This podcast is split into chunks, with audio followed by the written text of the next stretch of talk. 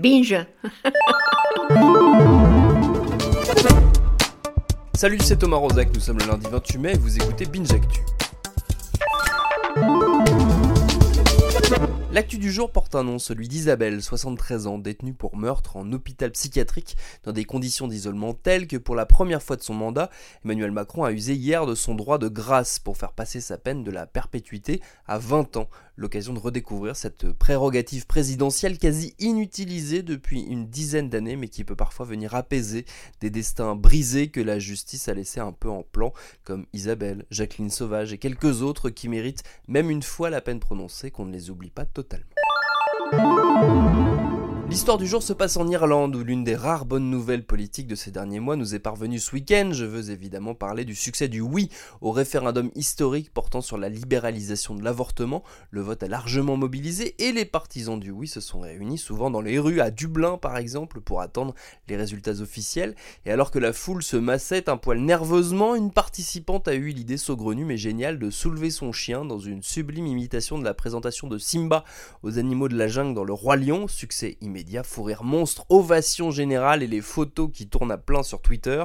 Résultat, certains ont enquêté pour retrouver l'animal qui s'appelle, figurez-vous, Noah et qui n'est que finalement peu perturbé par son soudain succès sur le web. C'est mignon comme du Disney, non?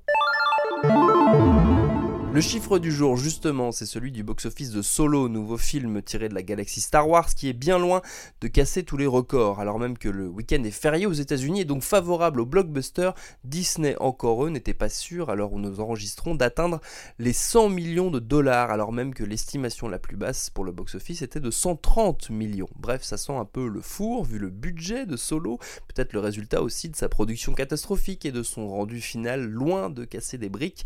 Pour les détails, je vous renvoie évidemment notre dernier épisode en date de Nos Ciné. Et le son du jour, c'est celui perturbant, il faut bien le dire, d'une marionnette qui éjacule.